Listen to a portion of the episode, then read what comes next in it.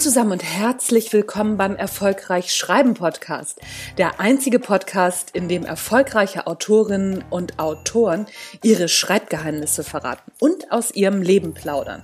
Außerdem bekommst du praktische Schreibtipps, tolle Impulse und Motivationskicks für deinen Schreibprozess und deinen Weg zum eigenen Buch. Mein Name ist Anja Niekerken und ich freue mich, dass du dabei bist.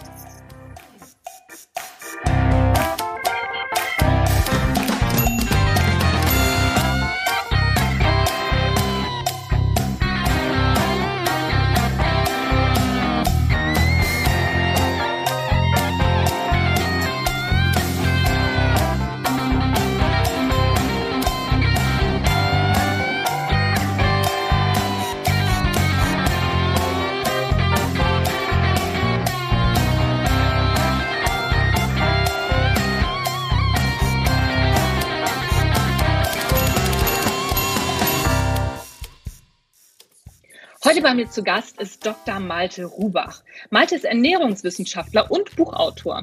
Titel wie Die Ökobilanz auf dem Teller, die Ich-Ernährung ohne Diät, gesund und glücklich und das Geheimnis gesunden Alterns stammen aus seiner Feder.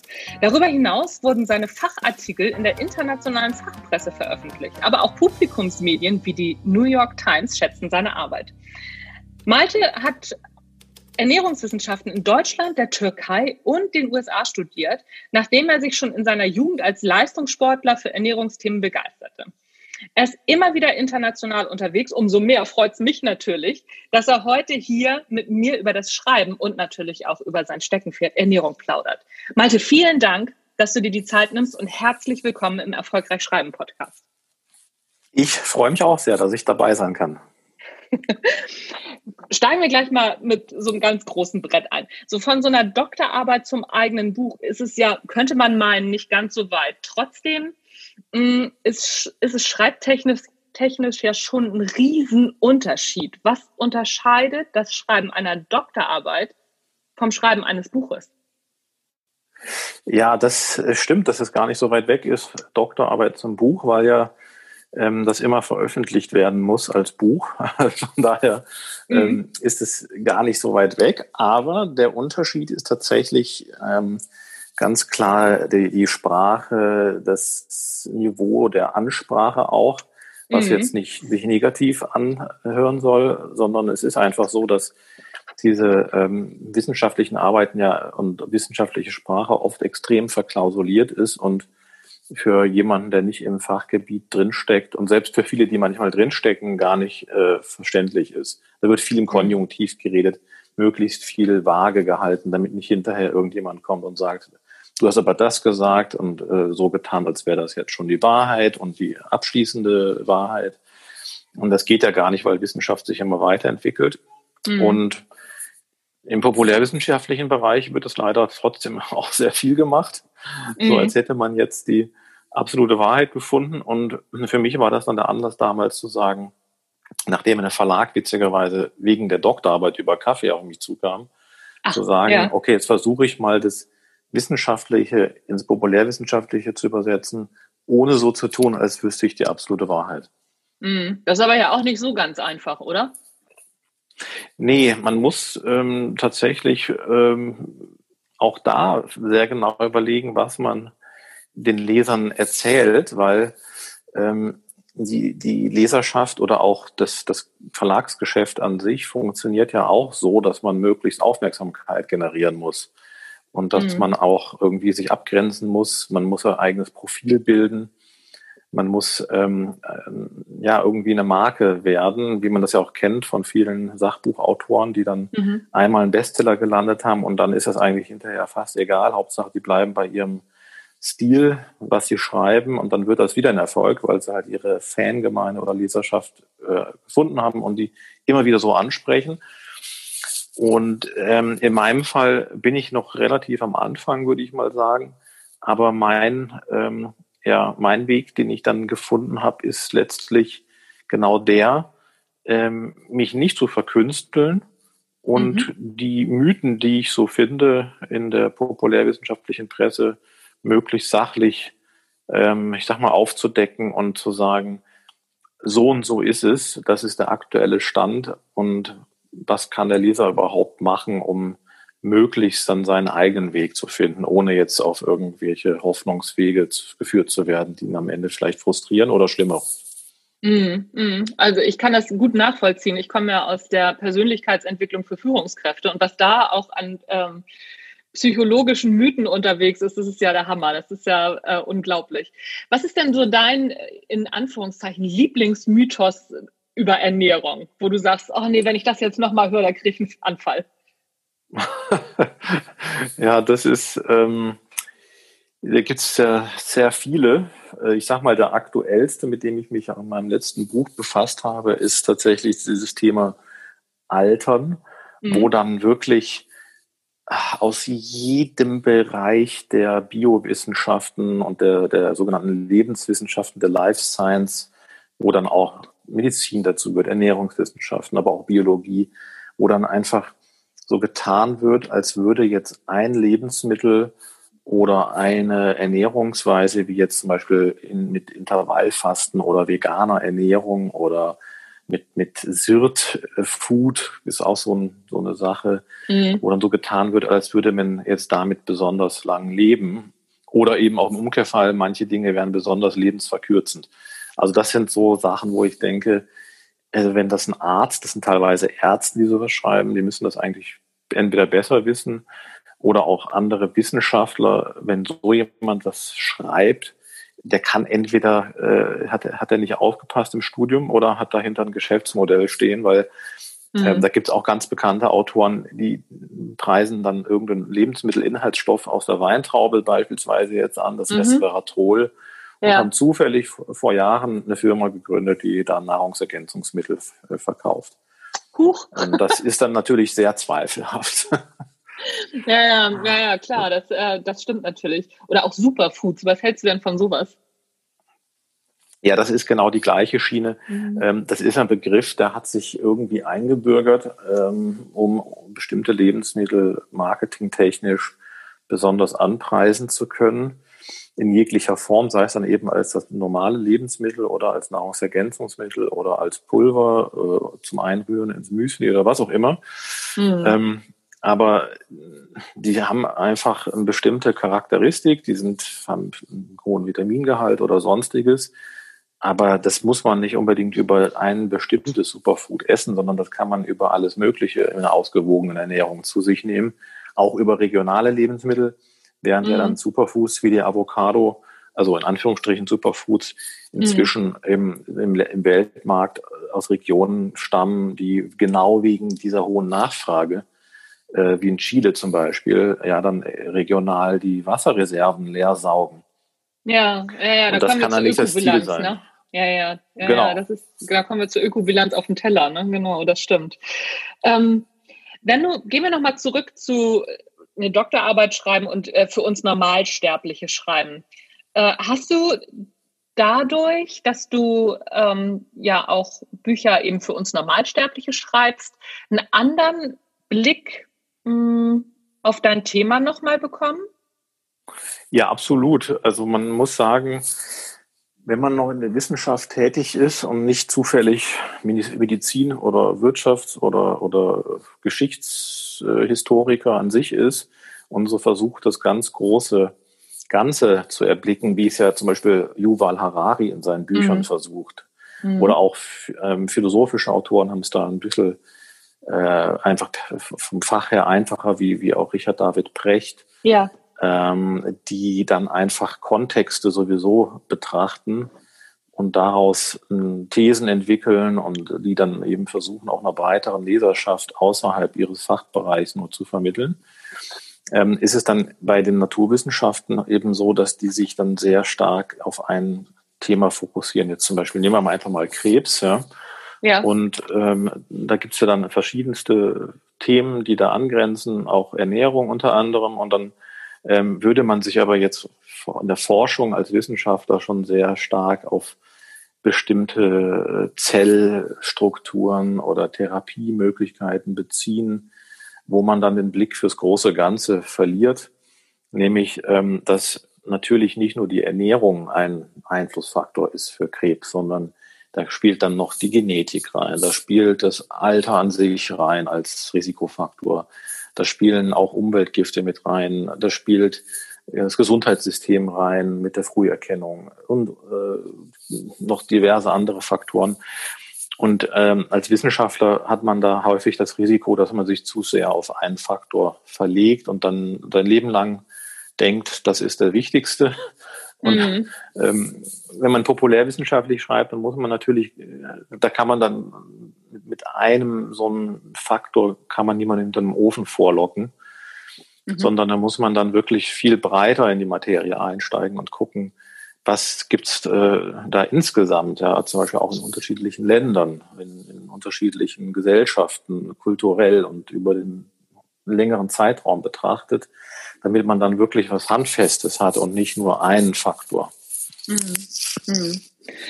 Du hast gerade ein schönes, äh, schönes Beispiel gebracht, und zwar ne, so den, den Harari oder auch ähm, Richard David Brecht, die ja Dinge in so einem ganz großen Kontext sehen und vielleicht auch im geschichtlichen Kontext. Wie ist denn das mit der Ernährung? Ernährung ist doch auch im geschichtlichen Kontext zu betrachten, gerade heute, oder nicht? Ja, absolut. Also das ist ähm, ein sehr spannendes Thema auch. Ähm, und wenn man sich das im, im Rückblick anschaut, dann hat sich da in den letzten Jahrhundert äh, noch ziemlich viel getan, äh, vor allem in der Menge, die wir essen und der Verfügbarkeit, ja. was dann eben zu manchen auch äh, Punkten führt, die, die wir heute halt als neg in Anführungsstrichen negativen Auswirkungen betrachten. Es gibt ein wunderbar dickes Buch, von Uwe Spiekermann. Das ist ein Wirtschaftshistoriker und der hat sich die Ernährung seit 1840 oder 50 bis heute angeguckt im geschichtlichen Kontext. Und äh, er ist wahnsinnig dick, äh, irgendwie 900 Seiten und hat über 100.000 Quellen analysiert und das ist äh, dann aber für ein populärwissenschaftliches Buch, also es ist im populärwissenschaftlichen Markt erschienen, ist aber eigentlich eine akademische Abhandlung. Ich mhm. sage mal, das liest sich keiner durch, obwohl es mega interessant ist. Mhm. Und das ist dann, äh, ja, oder bringt mich dann aber auf die Idee, zum Beispiel in meinen Büchern, trotzdem solche Dinge, äh, Daten auch mit aufzunehmen, ähm, die eben verfügbar sind, wie zum Beispiel im, im äh, Gesund Altern Buch von mir. Da mhm. habe ich mir ja angeguckt, wie hat sich seit 1960, wie hat sich da das Ernährungs- Muster bis heute verändert in den Ländern, wo die Menschen weltweit am ältesten werden. Mhm. Und wenn man sich das über so einen langen Zeitverlauf anguckt, dann sieht man eben zum Beispiel ganz deutlich, da hat sich nicht viel ähm, grundsätzlich geändert. Die haben zum Beispiel ähm, die Japaner, die ja am ältesten werden weltweit, die essen äh, auch heute mehr Fleisch als noch vor äh, 60, 70 Jahren. Mhm. Ähm, werden aber trotzdem immer, sind trotzdem immer älter geworden. Das heißt, das Fleisch kann jetzt nicht unbedingt lebensverkürzend gewirkt haben. Das heißt nicht, dass es mega gesund ist, aber es ist auf, auf keinen Fall auch äh, schädlich gewesen. Mhm. Und die Schweizer, die waren zum Beispiel immer auf einem sehr hohen Niveau, was den Milchkonsum angeht, schon in den letzten 70 Jahren. Das heißt also, mit der Milch kann es jetzt auch nicht so schlecht bestellt sein, wie manche behaupten. Mhm. Ähm, und die Australier, um die auch noch zu nennen, die haben ja schon immer den allerhöchsten Fleischkonsum, sowohl vor 70, 60, 70 Jahren als auch heute gehabt. Und ähm, gehören auch zu den Top Ten der ältesten äh, Ach, äh, ja, ja. Nationen. Ähm, und da, da sieht man dann eben einfach über diesen langen Betrachtungszeitraum dieses, diese Gespenster, die manche an die Wand malen. Das Fleisch ist giftig, krebserregend, Milch auch und Getreide. Ich meine, Getreide essen die Leute seit Jahrtausenden. Das hat unter ja. anderem nur dazu geführt, dass wir überhaupt so eine hohe Lebenserwartung haben, unter anderem, weil es eben sehr viel Energie liefert. Mhm. Und das sieht man aber alles nur, wenn man so betrachtet. Das liefert aber natürlich für jemanden, der sagt, ja, was muss ich denn jetzt machen, um abzunehmen, liefert das natürlich relativ wenig Ansatzpunkte. Das stimmt. Das ja. stimmt. Ja, wir müssen ja auch, also als Sachbuchautoren, ich bin ja auch Sachbuchautorin, wir müssen ja auch immer eine Frage irgendwie beantworten in unserem Buch. Ne? So bei dir das Geheimnis gesunden Alterns, okay, klar. Ne? Ökobilanz auf dem Teller, auch klar. Oder die Ich-Ernährung ohne Diät gesund und glücklich. Das interessiert mich ja. Ne? Wie ist man denn ohne Diät gesund und glücklich? ja, das ist ja genau das, das, das ist eigentlich der simple Ansatz, zu sagen, Ernährung ist eigentlich eine relativ einfache Angelegenheit, wenn man darauf achtet, wie viel und wie oft man mhm. isst. Mhm. Und das habe ich in diesem ersten Buch damals ähm, noch nicht so explizit gemacht. Da habe ich noch eher den Ansatz verfolgt, zu sagen, Leute, checkt doch einfach mal, ähm, wie viel ihr über den Tag esst, indem ihr das mal aufschreibt. Das ist klassisches Ernährungsprotokoll. Ja. Das kann jeder machen. Aber macht kaum jemand, weil es einfach immer noch zu aufwendig ist.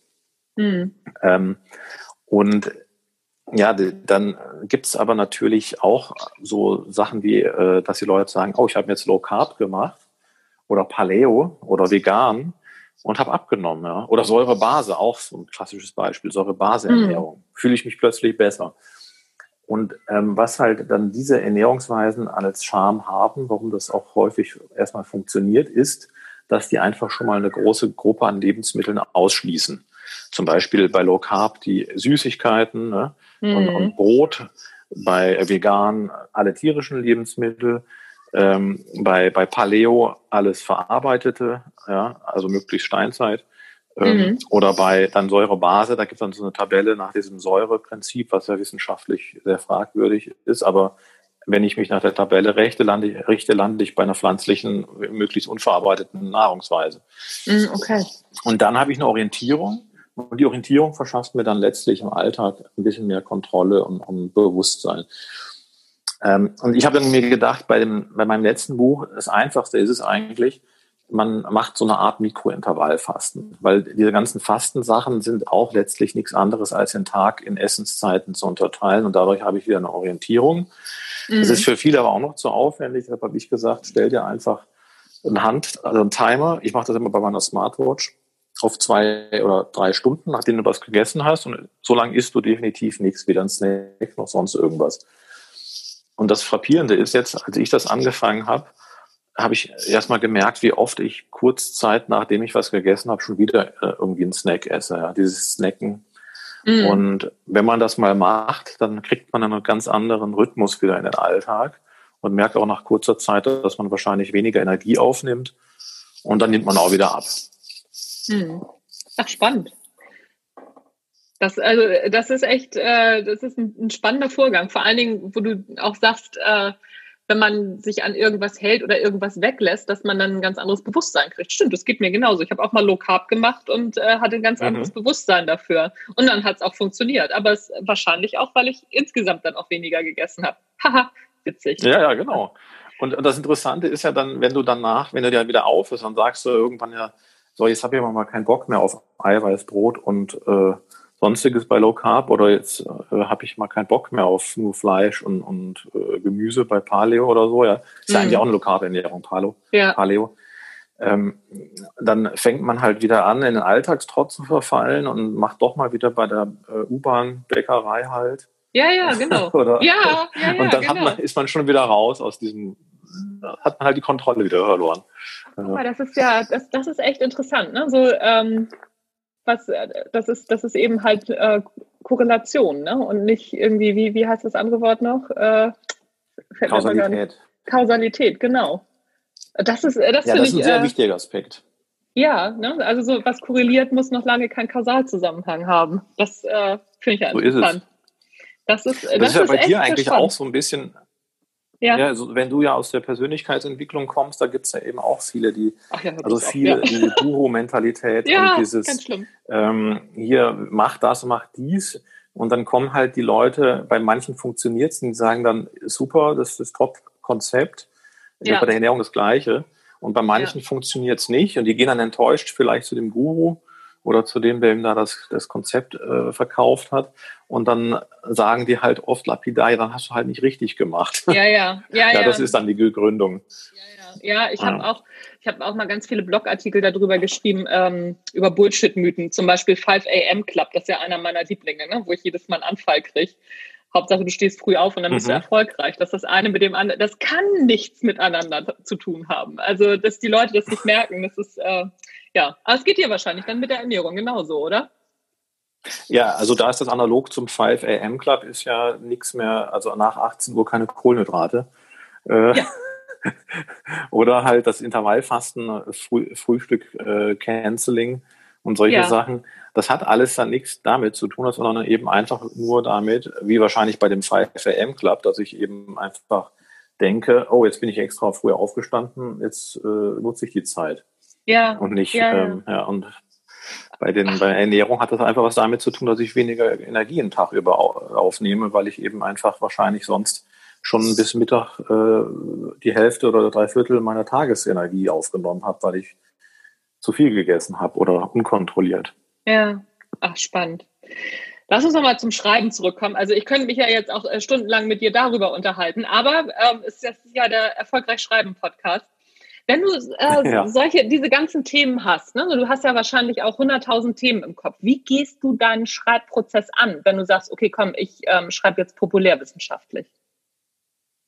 Ja, also man kann es auf ähm, verschiedene Art und Weisen machen.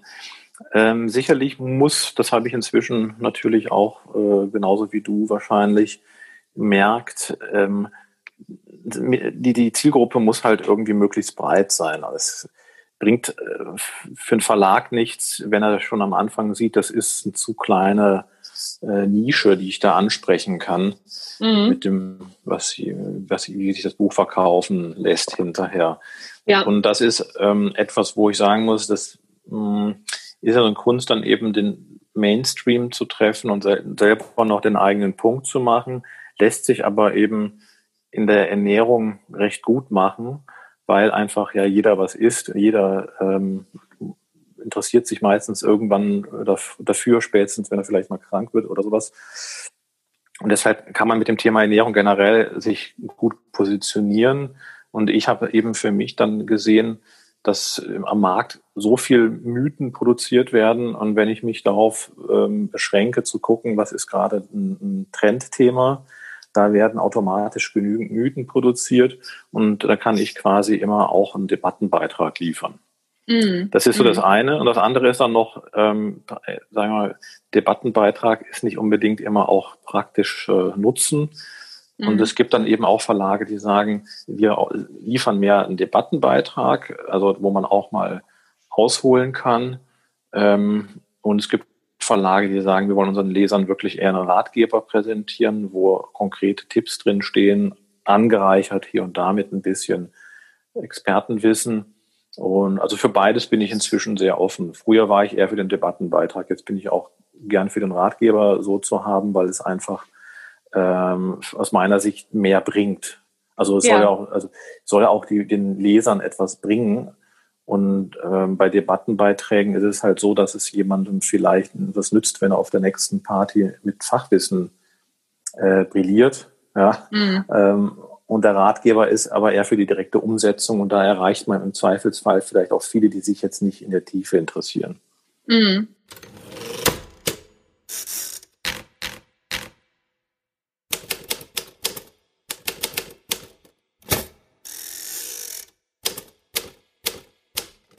So, das war der erste Teil mit Dr. Malte Rublach. Der zweite Teil, da geht's ins Eingemachte, was die Form des Sachbuchs anbelangt, Debattenbeitrag oder aber ein populärwissenschaftliches Buch oder ein narratives Sachbuch. Und wir unterhalten uns auch noch über unsere Lieblingsautoren. Also, spring gleich rein in den nächsten Teil. Mein Name ist Anja Niekerken. Du hörst den Erfolgreich Schreiben Podcast. Bis gleich.